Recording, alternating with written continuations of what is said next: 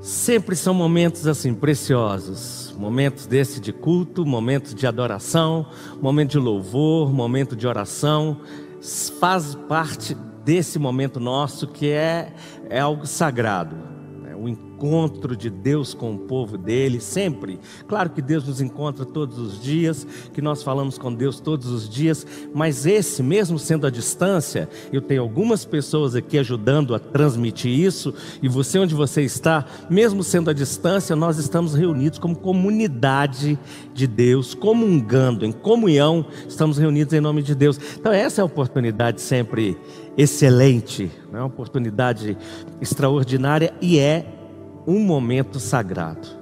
Isso quer dizer que, mais uma vez eu quero te lembrar disso, isso vai muito além de assistir algo, muito além de assistir um discurso apenas, conquanto tenha discurso aqui no meio. É um momento de ouvir palavra de Deus. E eu espero que realmente Deus fale, fale comigo, Fale através de mim, fale com você, visite sua vida, visite a vida de cada pessoa que está assistindo ou que estará ouvindo essa pregação. Uma das coisas que eu tenho pensado nesses dias, a gente está seguindo aqui a nossa série, que é Surpreendidos pela Renovação. E a gente vai ler o texto bíblico já já, de Lucas, capítulo 24. A gente seguindo nessa série Surpreendidos pela Renovação, nós falamos sobre algumas coisas específicas. Cada semana a gente fala sobre, a gente considera um aspecto daquela experiência vivida por Jesus e aqueles dois discípulos e também aquilo que Deus está nos proporcionando, nos chamando para viver hoje. Né? Nesses dias de tanta informação, a gente vive assim lotado de informação o tempo todo, lotado de imagens, lotado de palavras, né? o tempo todo, em todos os lugares. Eu estava lendo recentemente que a média de palavras que as mulheres e os homens falam por dia é uma média entre 16 mil palavras por dia. 16 mil palavras. Ah, houve um estudo lá por, por, volta do ano de 2005, 2006, que falava de uma diferença. Né? As mulheres falavam um pouco a mais que os homens, e essas coisas têm sido discutidas. Mas, no geral, a média está entre 15 e 16 mil palavras por dia falado por homens e mulheres. Além disso, considera-se que os adultos, ou um adulto, leia pelo menos 180 palavras por minuto. Olha só, a gente fala e ouve tantas palavras, leitura também faz a gente ouvir, e quando nós lemos, nós estamos de alguma forma ouvindo. Você já pensou quanto nós ouvimos por dia? Quantas palavras nós ouvimos por dia? Quantas palavras nós ouvimos por semana, por mês, por ano? É uma coisa impressionante. Mas não é só a questão de pensar nas palavras em si. A grande questão é o que que essas palavras produzem dentro de nós.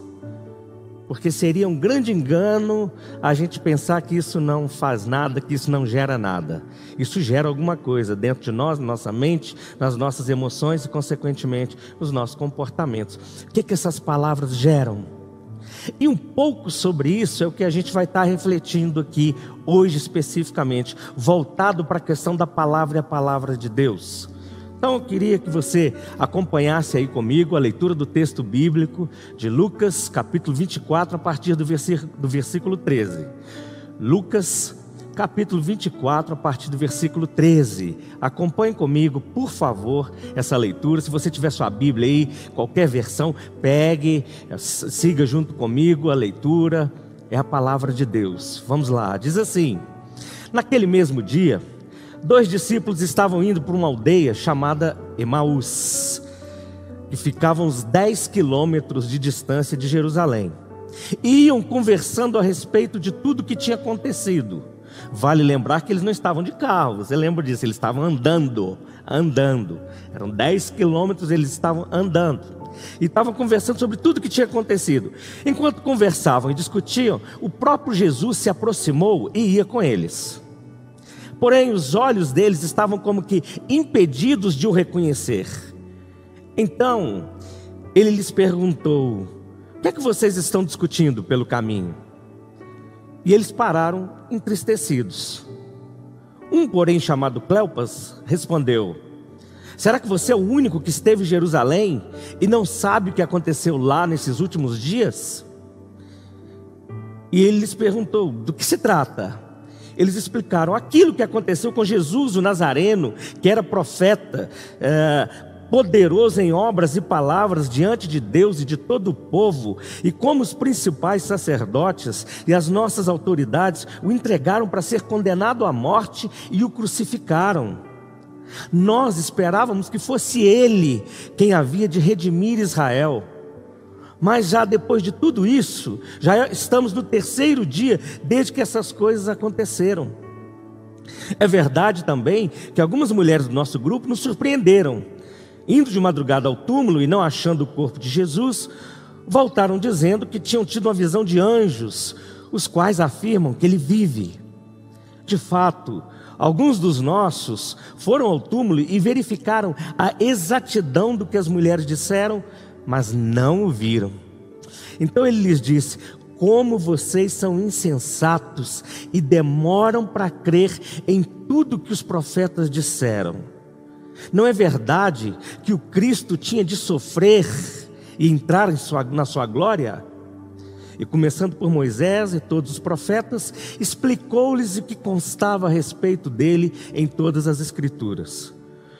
Quando se aproximavam da aldeia para onde iam, ele fez menção de passar adiante, mas eles o convenceram a ficar, dizendo: Fique conosco, porque é tarde e o dia já está chegando ao fim. E entrou para ficar com eles. E aconteceu que, enquanto estavam à mesa, ele pegou o pão e o abençoou, depois partiu e deu a eles. Então os olhos deles se abriram e reconheceram Jesus naquele momento. Mas ele desapareceu da presença deles. E então disseram um ao outro: Não é verdade que o coração nos ardia no peito quando ele nos falava pelo caminho, quando nos explicava as Escrituras?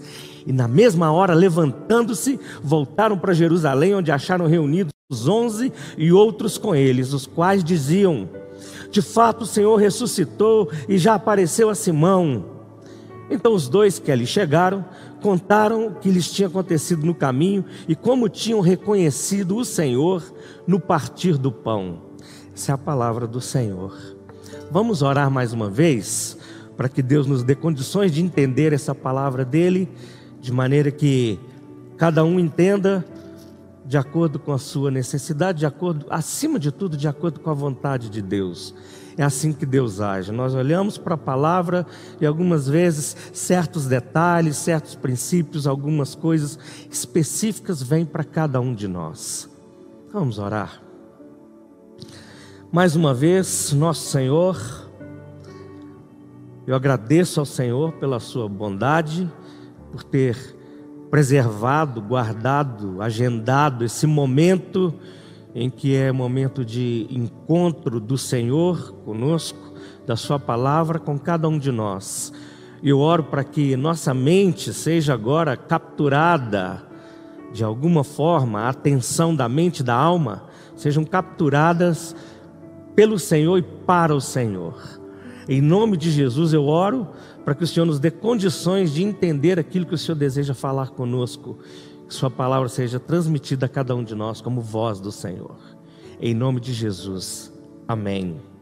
Bem, nós estamos, como eu disse, já são algumas semanas que a gente está nessa série Surpreendidos pela Renovação. Esses surpreendidos pela renovação tem a ver com aqueles dois discípulos a caminho de Jesus.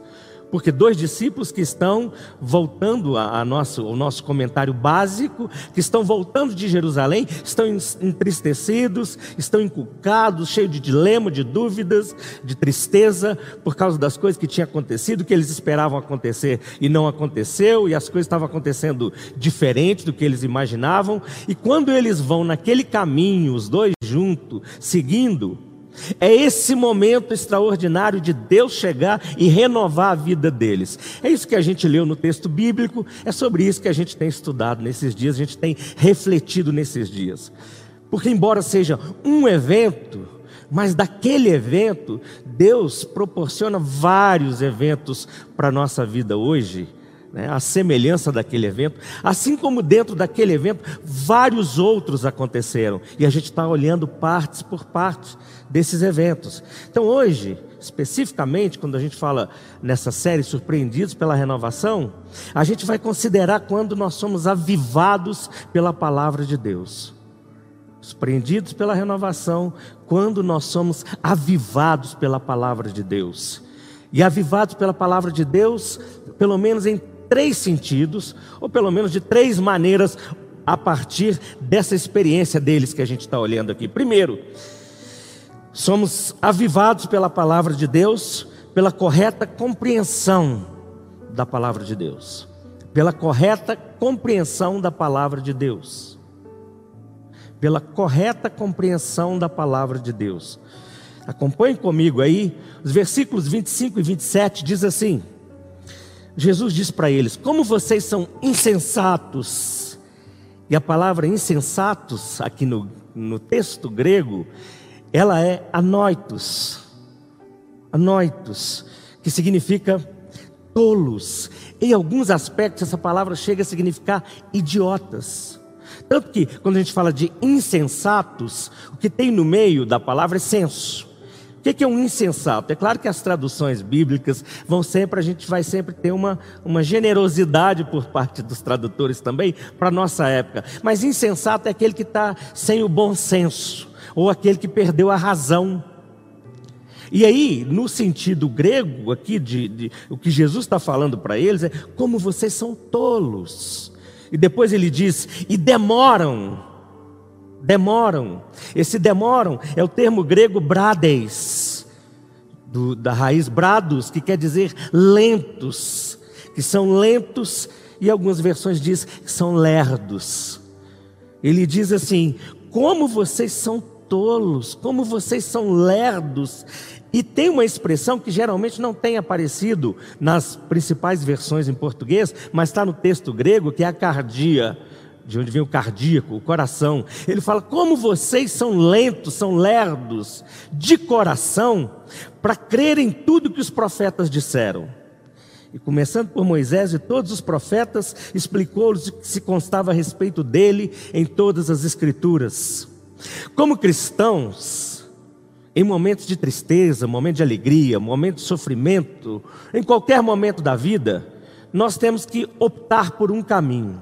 Ou nós cremos que vai acontecer o que Deus falou que vai acontecer, ou nós cremos na palavra de Deus e descansamos nessa palavra de Deus, ou nós vamos olhar para as circunstâncias, desesperar, entristecer, deprimir e tentar colocar Deus dentro dela.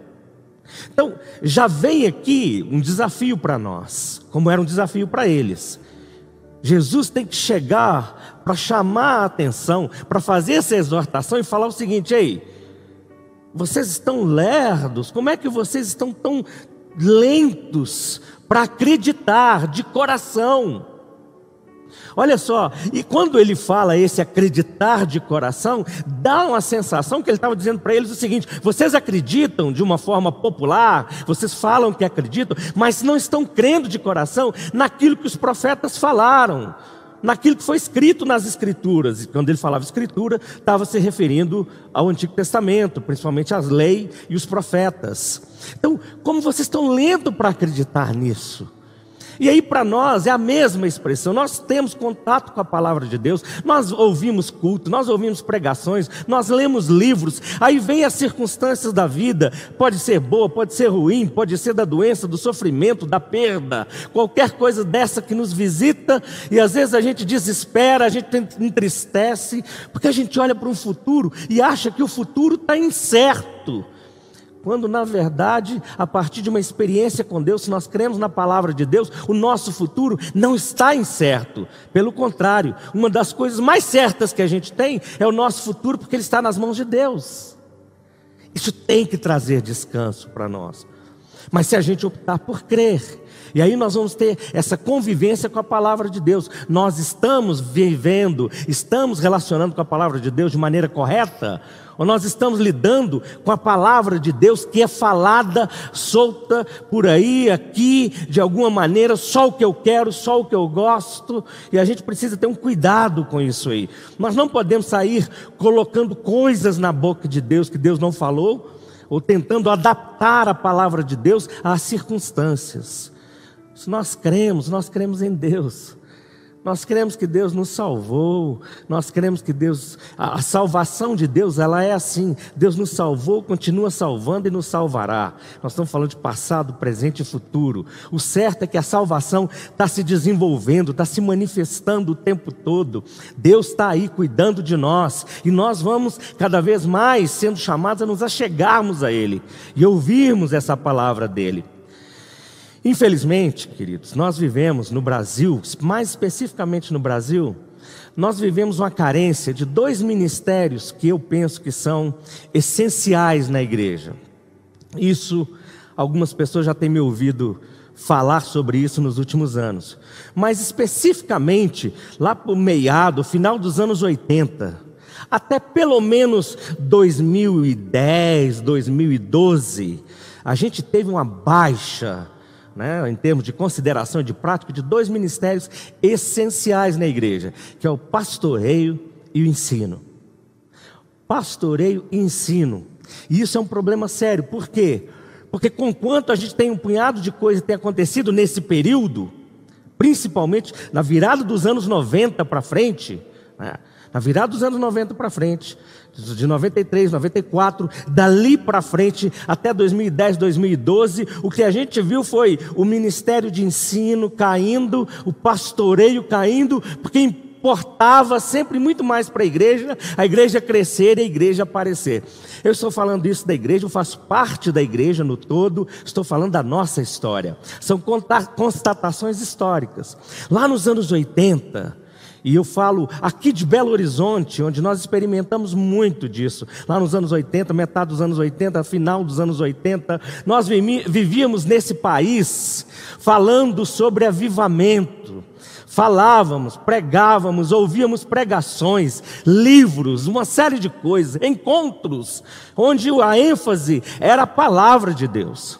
A palavra de Deus sendo pregada, a palavra de Deus sendo ensinada classes de escola dominical eram cheias, os cultos enchiam para ouvir a palavra de Deus, o evangelismo pregado ia para as ruas, e a gente estava quase já tocando naquele avivamento. Era uma coisa tão forte que os encontros que a gente estava vivendo naquela época eram encontros, se fosse numa conferência, num congresso, num culto de domingo, a gente vivia vendo o tempo todo gente encontrando Jesus, vendo o evangelho, arrependendo seus pecados, confessando e mudando de vida. Só que naquele exato momento, naquela mudança ali, a igreja começou a crescer, a igreja orava, a igreja no geral, orava como nunca.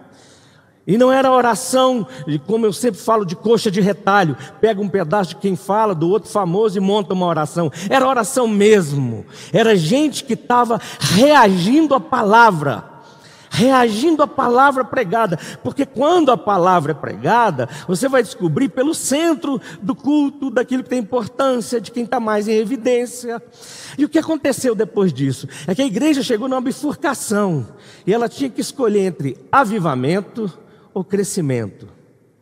Eu digo para vocês porque eu mesmo participei muito disso. Eu mesmo estava começando meu pastorado, início dos anos 90, e eu mesmo fui um desses que fez opção pelo crescimento.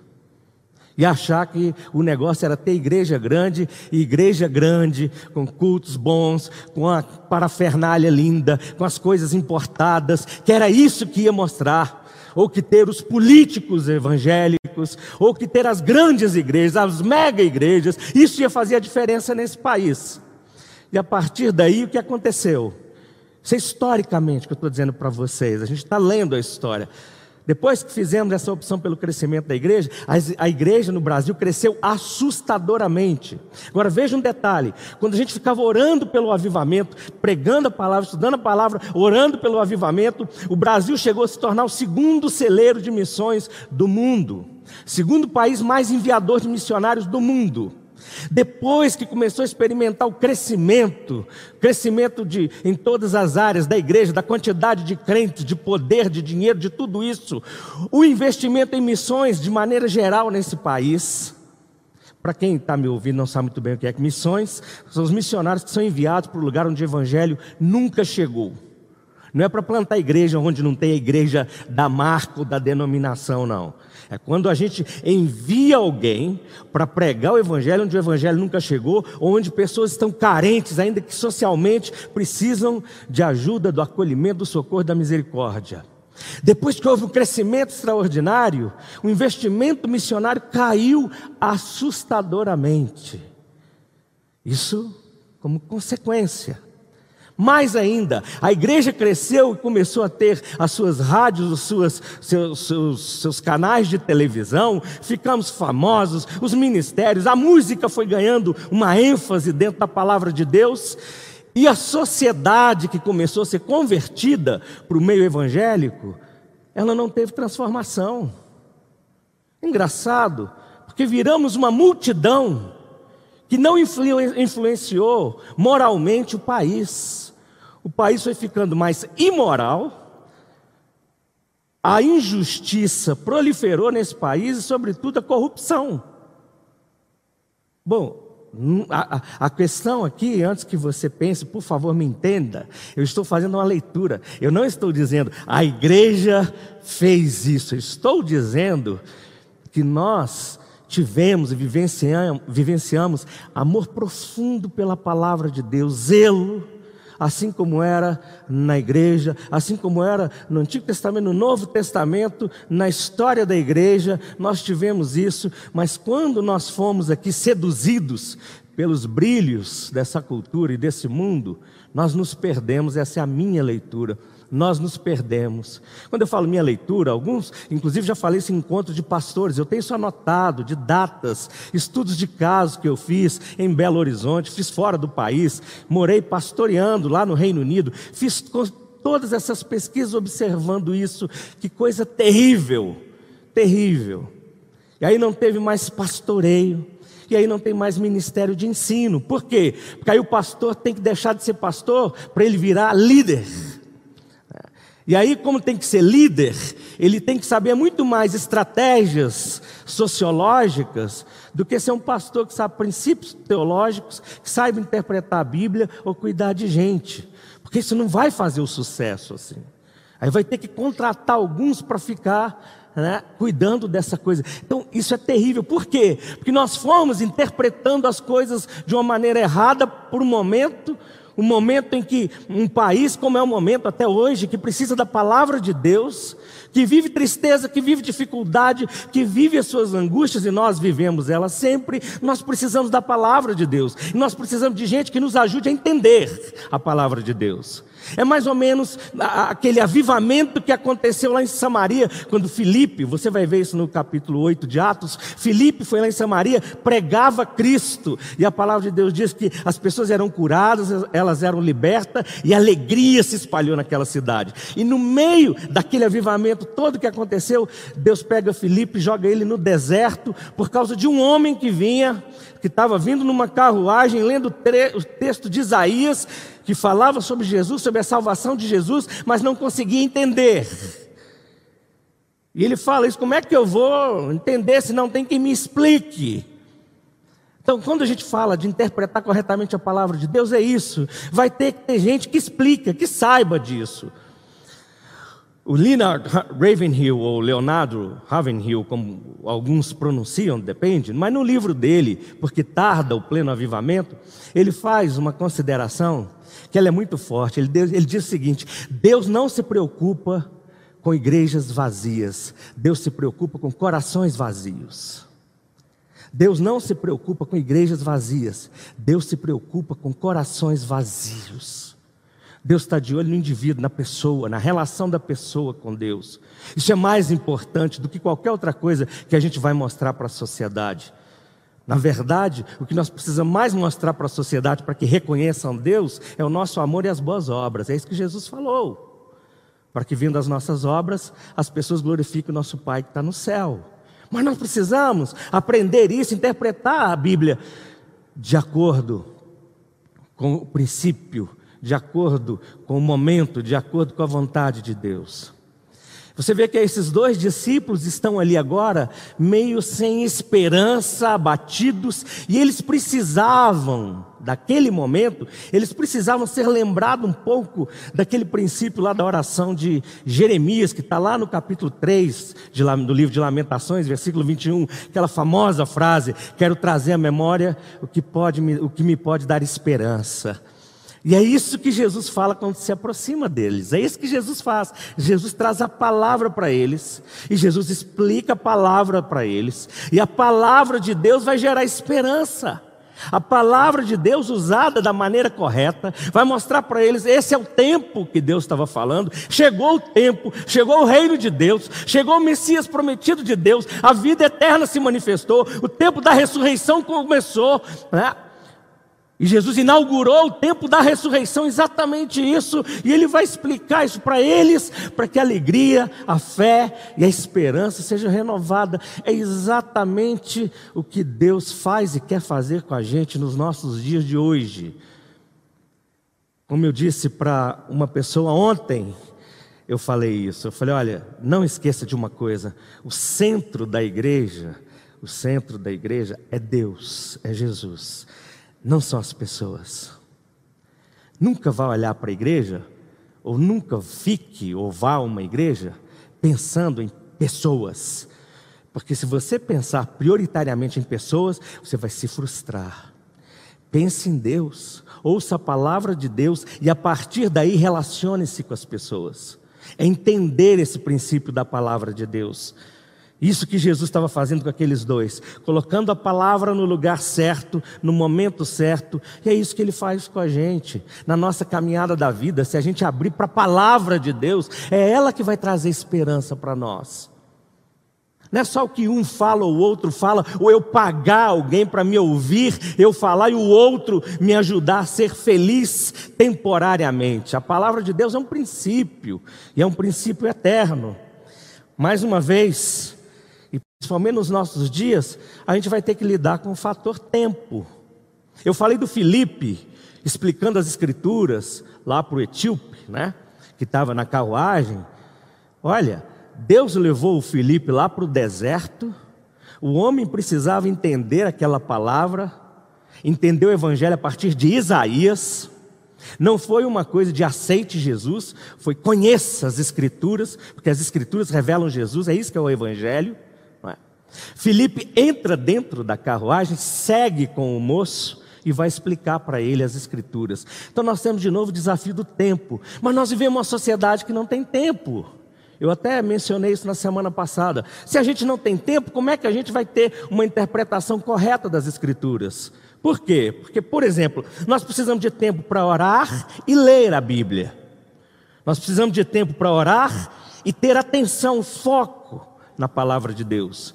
Nós precisamos de tempo para orar e estudar a Bíblia. Nós precisamos de tempo para orar e interpretar as Escrituras. Nós precisamos de tempo para orar e meditar nas Escrituras. Nós precisamos de tempo para orar e pensar no que nós lemos. Nós precisamos de tempo para orar e concluir sobre o que nós lemos. Depois disso, nós podemos compartilhar e buscar viver. Mas nós precisamos de tempo. Pastores e mestres precisam de tempo. Cristãos precisam de tempo com a palavra de Deus para reconhecê-la de maneira correta. Maneira que a gente fala menos e Deus fala mais. E a gente conclui, a gente entende, a gente contempla e a gente reage.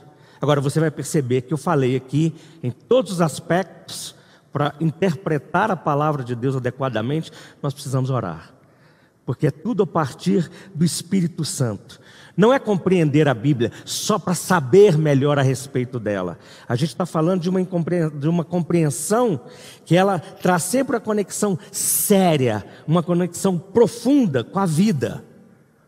Não são assuntos aleatórios nem abstratos, eles têm que ter conexão com a vida. Não é culto para a gente gostar da pregação, nós precisamos sair transformados, porque se Deus fala, se Deus falar com a gente, nós saímos tocados por Deus, nós saímos visitados por Deus.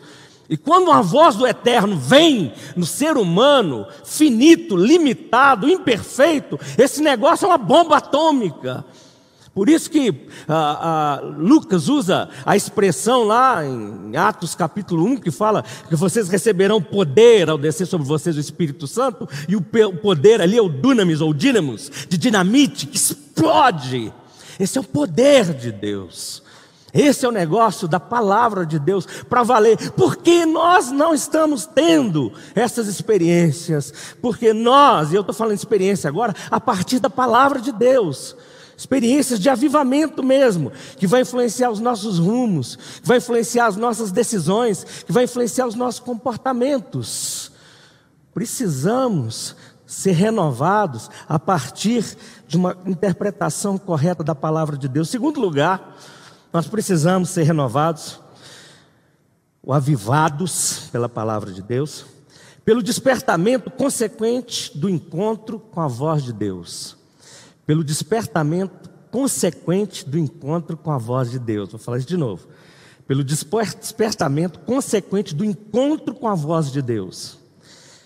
Se você olhar aí no texto bíblico, versículo 32 diz assim: eles falando um com o outro, eles já tinham sido, depois que Jesus sai de cena e ficam os dois, eles dizem assim: não é verdade que nos ardia o coração no peito?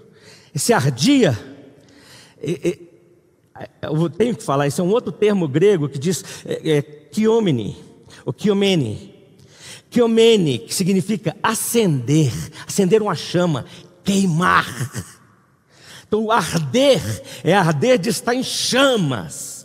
Não ficamos em chama no peito enquanto ele nos falava aquelas coisas e nos explicava as escrituras pelo caminho. Por quê? Porque ali não é só uma leitura, ali agora é experiência com a voz de Deus. A palavra de Deus não é um livro para ser lido, ela é uma palavra para ser ouvida. Eu repito isso, mas deixa eu te dizer, para alguns já sabem, outros nem tanto, mas isso lá no século XII, por exemplo, tinha um, um monge cartucho lá, o, o, o, o, monge Guido, quando ele trabalhou o princípio, os degraus da Lexio Divina, que é chamado Lexio Divina, ou leitura orante da Bíblia, no século XII, o monge Guido já falava isso. Antes de ser lida, a palavra de Deus precisa ser ouvida, porque se a palavra é voz, e se é voz nós temos que ouvir, não é a literatura, é a palavra de Deus. Por isso com a palavra de Deus a gente não lê, a gente tem encontros com a palavra de Deus. Talvez essa linguagem soe um pouco subjetiva para a gente, mas deixa eu dizer uma coisa para você que está aí me ouvindo e me assistindo: é, ela vai ficar subjetiva porque ela é mística. E nós não podemos correr daquilo que é místico, porque o místico é o que revela, é, é o mistério. Né? É o mistério, e é o mistério que é revelado. Nesse sentido, é óbvio que há sim um tom subjetivo no meio disso. Por quê? Porque nós estamos falando de algo que é espiritual. A Bíblia, a palavra de Deus, é espiritual. Ela não é uma coisa meramente racional. Ela é um princípio espiritual porque a voz de Deus sai da boca de Deus, é Deus falando, é isso que está acontecendo aqui. Mas nós temos um problema sério, por quê? Porque a mentalidade do mundo ocidental, da nossa realidade ocidental, tem uma dificuldade imensa, porque está acostumado a olhar para a Bíblia mais em termos de leitura do que de experiência espiritual. Então a gente lê, e no máximo a gente decora os versículos que a gente mais gosta, que a gente acha mais poderosos, que vão falar mais. Via de regra, nós sabemos sempre quase que os mesmos versículos. Seria interessante se a gente começasse a decorar os livros da Bíblia, né? que a gente pelo menos decora o seu sentido completo. Mas olhar para as Escrituras no sentido de experiência espiritual. E a nossa espiritualidade, ela sofre com isso Muito. Porque como a gente olha para a Bíblia mais como um livro para ler do que uma experiência para ter com Deus falando, se eu fosse usar a linguagem daquele psiquiatra do Carl Gustav Jung, eu diria o seguinte: o inconsciente coletivo cristão, calma que eu vou explicar. O inconsciente coletivo cristão ocidental faz pensar na Bíblia muito mais como um livro de normas do que uma carta de amor. O Jung trabalhou esse princípio do inconsciente, aquilo que está escondido, que está lá no fundo, que veio e ficou aí. E quando eu falo do inconsciente coletivo, parece que isso chegou no meio da cristandade e nós herdamos, nós acolhemos e nós guardamos isso dentro de nós. A Bíblia é muito mais um livro de normas. A gente lê a Bíblia para Primeiro o seguinte: se eu achar que eu preciso ser proibido de alguma coisa, as pessoas pensam, leia a Bíblia. Ali, a Bíblia não é um livro de proibições. Jamais. Nós precisamos olhar de outro jeito. Tanto que se você estudar bem a Bíblia, você olhar Jesus, você vai ver Paulo, nenhum deles vem para normatizar nada. Ninguém vem trazer normas, de jeito nenhum. Eles estão comunicando vida, porque é isso que a palavra de Deus faz. A Bíblia não é um livro de normas. A Bíblia é uma coletânea de livros em que ela se resume numa carta de amor revelada na pessoa de Cristo Jesus, que é o centro das Escrituras. E Cristo Jesus que revela o coração do Pai. Então a gente, parece que a gente gosta de manter essa tradição dentro da mente, dentro do coração, e nós vamos passando isso para as outras gerações. Né? Fica muito mais uma experiência desagradável, difícil porque a gente olha como uma literatura que tem que ser observada e como um livro de normas que vai vir aqui, pode, não pode, pode, não pode, pode, não pode, sendo que o centro da fé cristã não tem nada a ver com pode, não pode, gente. Não tem isso de jeito nenhum. A única coisa é o seguinte: não pode pecar. E aí você vai falar, ah, então, então é não pode. Não, mas deixa eu te explicar. Segundo a Bíblia, não pode pecar, mas você não tem condições de não pecar. Se você olhar para as Escrituras, você só vai ter condições de não pecar se o Espírito Santo te encher totalmente. E ainda assim, enquanto estivermos por aqui nesse corpo, nesse tabernáculo aqui provisório, nós enfrentaremos a guerra com o pecado o tempo todo, até o dia que o Senhor vai nos libertar. Aí sim, aí acabou o pecado. Aí não teremos mais isso. E teremos até um outro corpo né? segundo a palavra de Deus. Então, preste bastante atenção. Esse é o princípio da Bíblia vindo como voz de Deus para nós. Então, nós temos que olhar a diferença que tem entre ser o povo do livro e o povo da palavra. Está tá surgindo novamente uma coisa aí, só que antigamente era de fora. É, alguns, talvez um pouco mais antigo, na fé, na vivência de igreja evangélica principalmente, vai lembrar disso, que há décadas, há há algumas décadas, chamavam os crentes de o povo do livro, o povo Bíblia, né? ou os Bíblias, ou o povo do livro. Isso é muito interessante, mas o que isso comunica é esse princípio de normas, porque isso vem de uma maneira pejorativa, isso vem de fora para dentro. Quando olha para o povo da igreja e fala, é o povo do livro. Só que nós, dentro da igreja, a gente tem que entender que nós não somos o povo do livro, nós somos o povo de Deus, nós somos o povo da palavra. É diferente de povo do livro para povo da palavra. Você pode achar que é só uma questão de terminologia, mas a terminologia, quando ela vai sendo repetida, repetida, repetida dentro de nós, ela gera conceitos que se tornam valores. E aí eles vão se tornando hábitos, princípios dentro de nós. Porque quando a gente fala de palavra, a gente está falando de uma coisa mais íntima, mais relacional dialogal. A gente fala de livro, a gente tem um peso de ler. Quando fala palavra, a gente tem um chamado para relacionamento.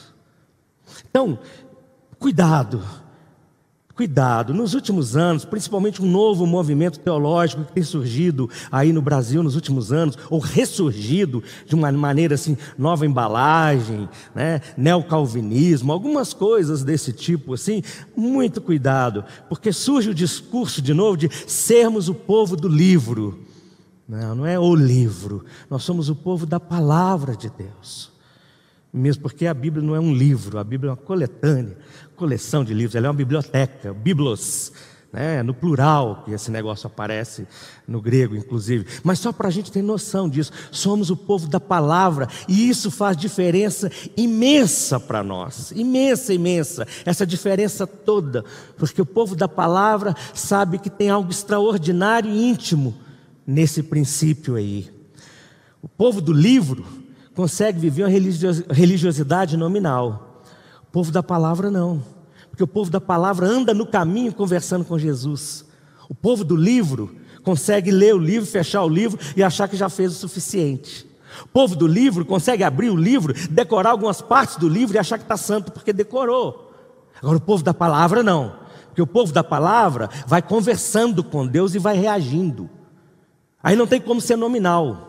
Aliás, aqui no Brasil há muito tempo que a gente convive com essa terminologia. Antigamente falava-se muito de católicos nominais. Agora a gente fala de evangélicos nominais também. Que fique claro para todos nós: não existe católico nominal nem evangélico nominal. Existe católicos, existem evangélicos. Os nominais não são nada. Se você falar, eu sou evangélico não praticante, não, você não é evangélico, você não é nada. Você falar, eu sou católico não praticante, você não é católico. Se você for católico, você, é, é, você pratica os princípios da fé católica. Se você é evangélico, você pratica os princípios da fé evangélica. Se você é evangélico de uma denominação específica, você concorda com a doutrina dessa denominação. E você pratica os princípios que essa denominação aprova. E eu sei que aqui eu estou falando um outro desafio. Eu sei onde eu estou mexendo, eu sei que é delicado, mas é bom que você me entenda isso. Por que, que eu estou falando sobre isso? Porque hoje a gente sai de um lugar e vai para o outro, para qualquer denominação, como se concordasse com tudo do mesmo jeito. Sabe por quê? Sabe por quê? Que nós não conhecemos a palavra. Nós não temos essa segurança, posição firmes, mais com a palavra de Deus. Então a gente até pode correr o risco de estar mentindo está num lugar onde não se concorda com as coisas. Né? E, e não consegue ver, ou ir contra alguma doutrina que você nunca estudou. Isso é um caso sério, terrível. Às vezes a gente encontra coisa que a gente nunca estudou, nunca leu o outro lado, a diferença da história. A gente precisa aprender isso. Por isso que tem o nominalismo.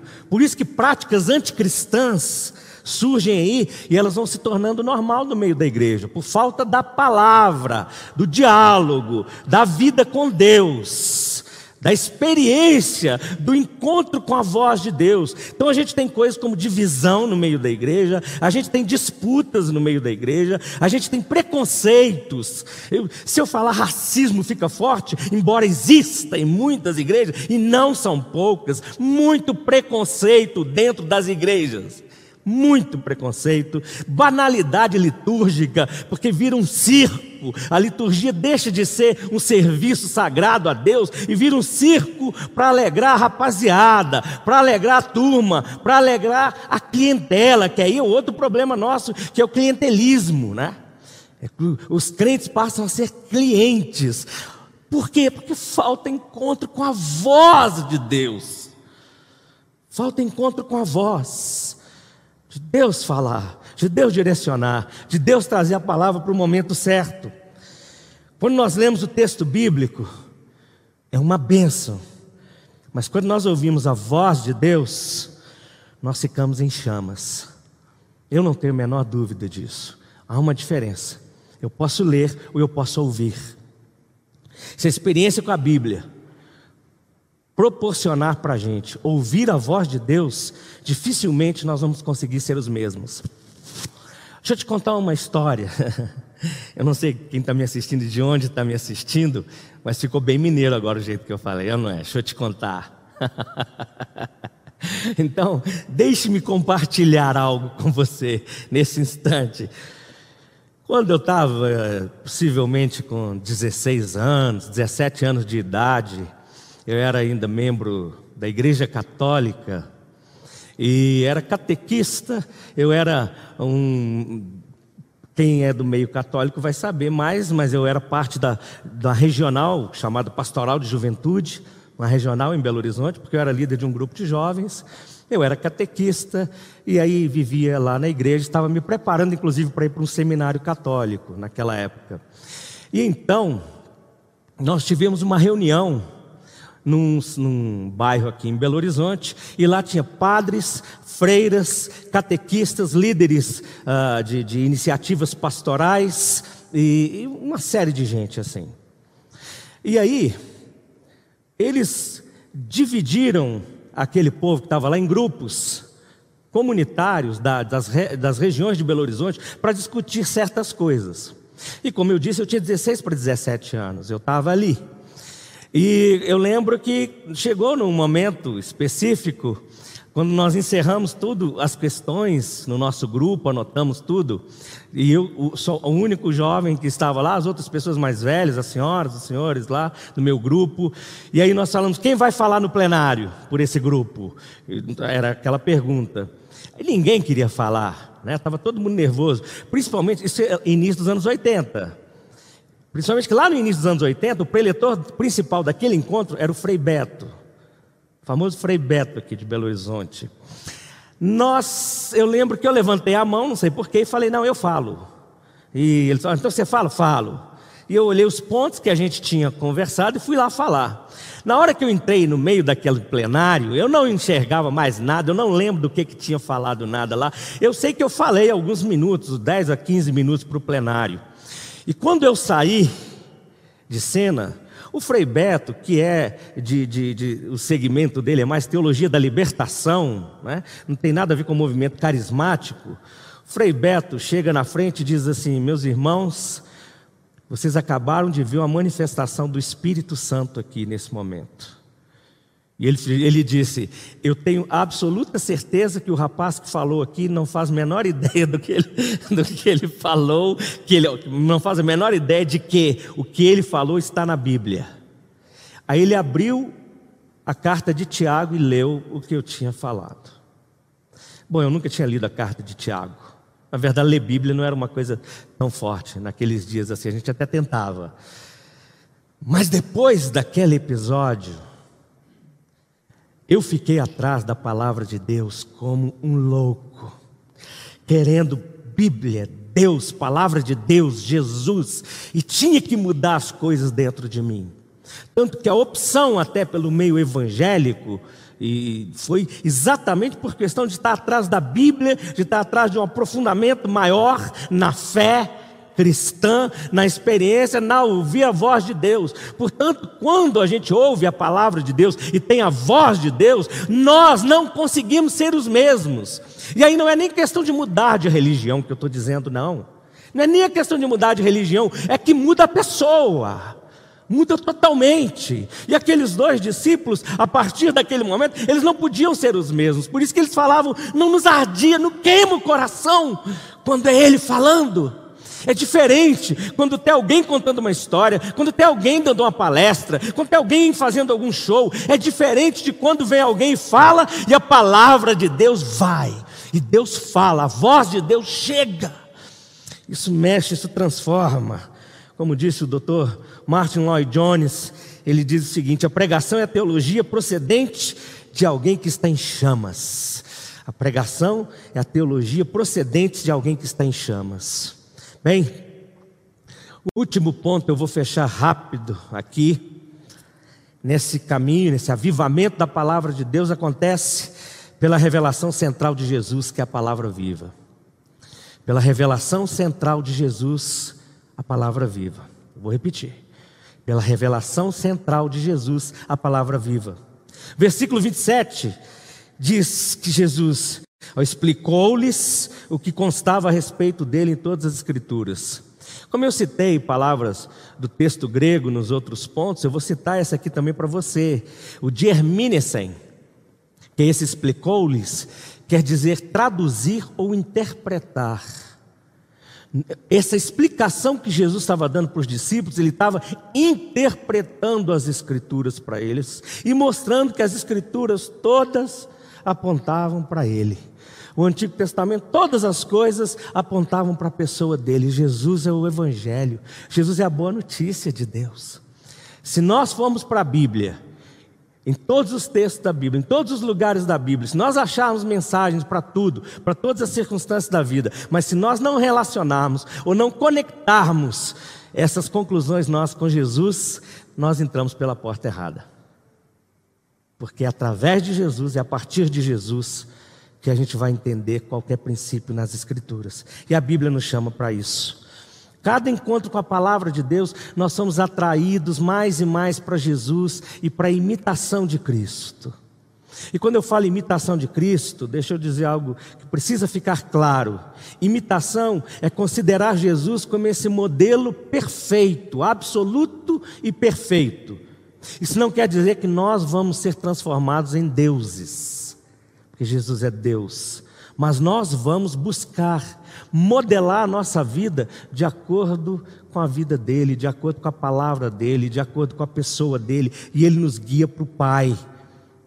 E nessa imitação, por mais que a gente queira imitar Cristo, parecer com Cristo, a gente precisa ser igual a pesquisa publicitária. Agora está chegando a época de eleição, a gente vai ouvir muito sobre isso na televisão. Já viu falar naqueles pontos percentuais e margem de erro? na nossa imitação de Cristo, nós precisamos deixar espaço para margem de erro para algum percentual para margem de erro. O que quer dizer? Quer dizer que nem todas as vezes nós vamos conseguir, mas quando não conseguirmos, quer dizer que a gente vai corrigir e voltar a tentar de novo. percentual de erro existe, porque nós não vamos ser 100% semelhantes a Jesus.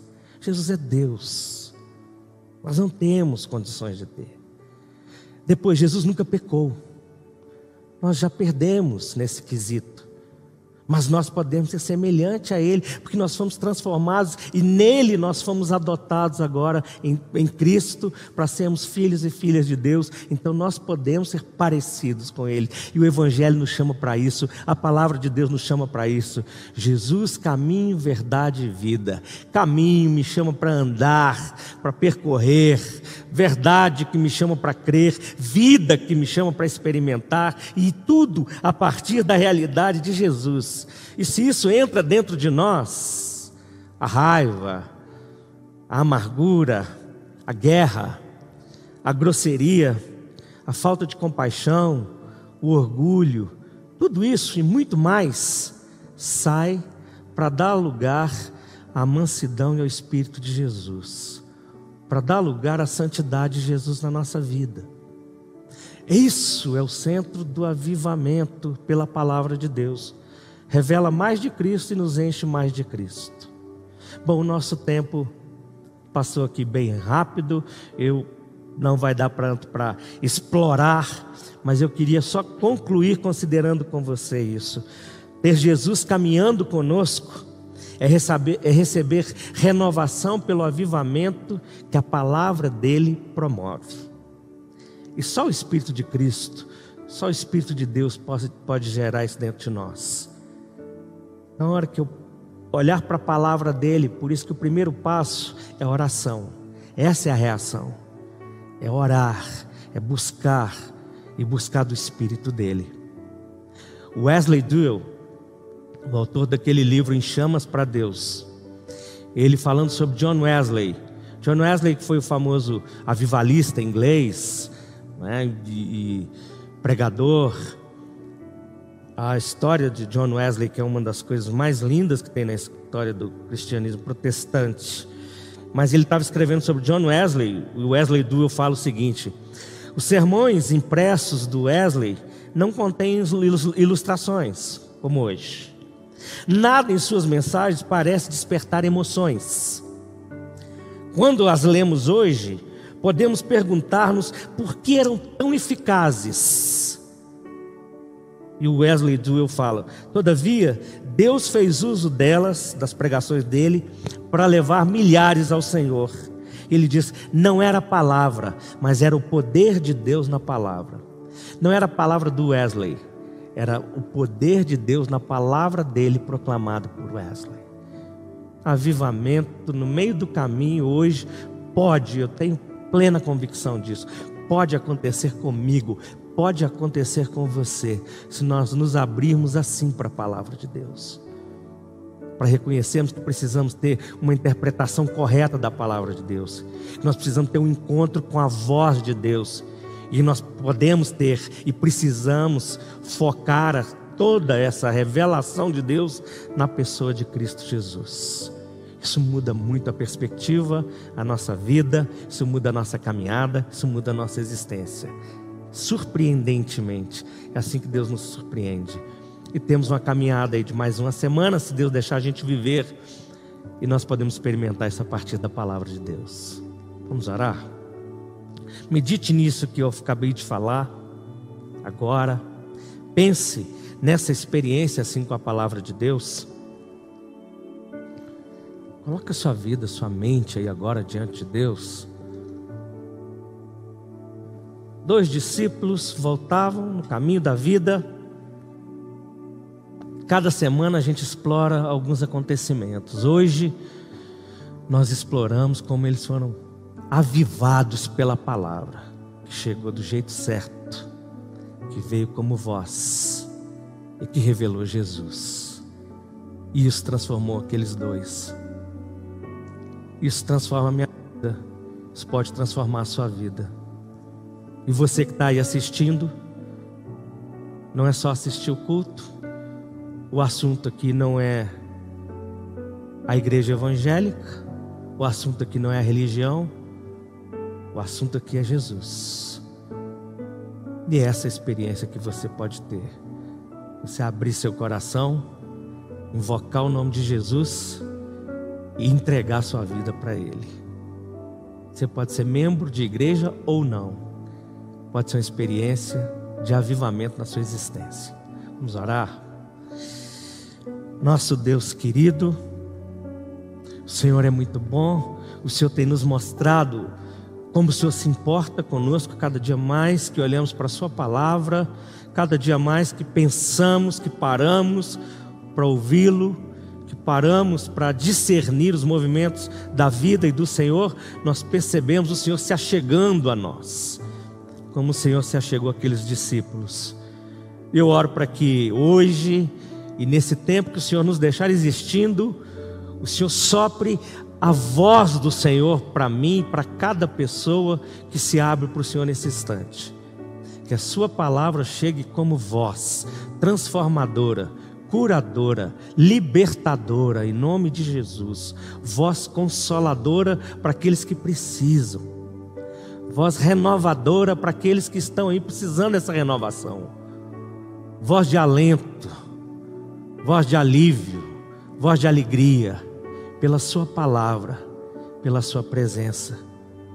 Eu oro para que o Senhor proporcione isso para cada pessoa e o Senhor ministre essa bênção específica sobre cada um, em nome de Jesus. Amém.